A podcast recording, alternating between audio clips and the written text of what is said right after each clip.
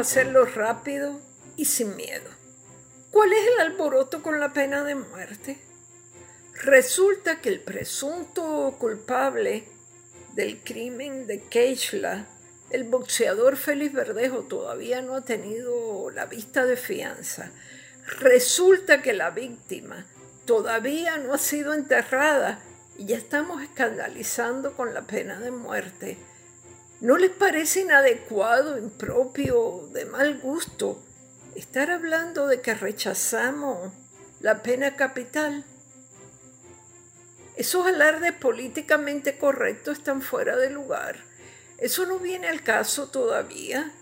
Una vez, conversando con un juez federal sobre la pena de muerte, me explicó que se oponía, pero no, no por las reservas, digamos, morales o éticas contra, esa, contra la pena capital, sino porque tan pronto se daba una sentencia de ese tipo, se ponía en marcha una maquinaria que consumía tiempo, inmensos recursos legales, dinero, eh, y la consabida angustia para los familiares de la víctima y del propio condenado, durante años y años y lustros y décadas.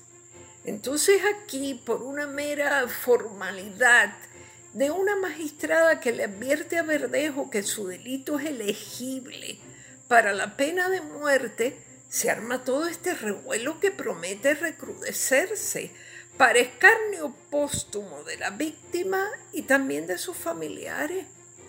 No seas ridículo, ya se verá cuando lo juzguen, pero ahora lo importante es el duelo, no lo que va a pasar con el presunto asesino que en realidad no nos importa. El presunto asesino está ya condenado. Por un lado, ha dejado huérfano una niña que crecerá sin padre y probablemente sin su apellido, más probablemente aún fuera del país, no lo verá jamás. No le explicarán esa ausencia hasta que haya crecido. Es demasiado duro, devastador a cualquier edad. Para cuando sea una mujer, la hija de Verdejo buscará en internet o en lo que exista para ese entonces el relato de lo que hizo su papá. Será terrible.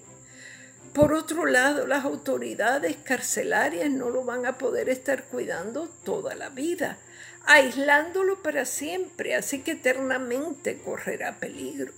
Y por último, por último, ¿creen ustedes que ese es un ser rehabilitable? Pues no.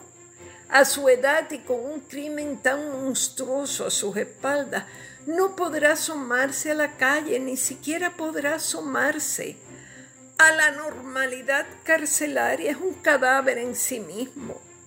Dicho todo esto, repito, ¿cuál es el alboroto con la pena de muerte?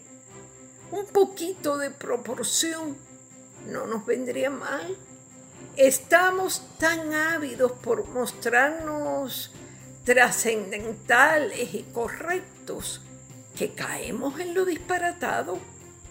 Sea quien sea el culpable de un crimen atroz de un crimen de, odio total, y todo parece indicar que fue Verdejo. No nos importa lo que sea de su vida, es más, no nos debe, no nos debe importar si le advierten de la posibilidad de pena de muerte, si le dan perpetua, si come, si no come o si le ponen gafas. Ya verán qué rápido le ponen gafas. Ahora no estamos para presumir de desapasionamiento y, y de ecuanimidad política. Eso es lucirse a destiempo. Déjenlo para más adelante, si acaso. Esto ha sido Maldita Montero. Hasta la próxima semana.